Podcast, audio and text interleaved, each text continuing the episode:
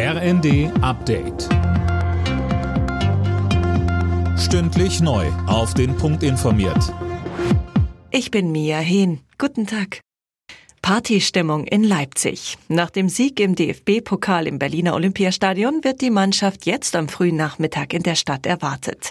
Immer Kasten. Im alten Rathaus steht zunächst ein Eintrag ins Goldene Buch der Stadt an. Leipzigs Oberbürgermeister Burkhard Jung empfängt die Mannschaft. Danach geht's mit einem offenen Truck zur Festwiese an der Red Bull Arena, wo dann ausgiebig mit den Fans gefeiert wird. RB Leipzig hatte sich im Finale gestern Abend im Elfmeterschießen mit 4 zu 2 gegen den SC Freiburg durchgesetzt. Der erste große Titel in der noch kurzen Vereinsgeschichte. Die russische Armee weitet die Angriffe in der Donbass-Region offenbar aus.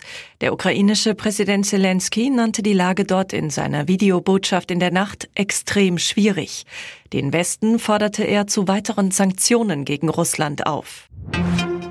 Nach über zwei Jahren Corona-Zwangspause findet im schweizerischen Davos ab heute wieder das Weltwirtschaftsforum statt. Großes Thema ist der Krieg Russlands gegen die Ukraine. Für morgen ist eine Ansprache des ukrainischen Präsidenten Zelensky per Videoschalte geplant.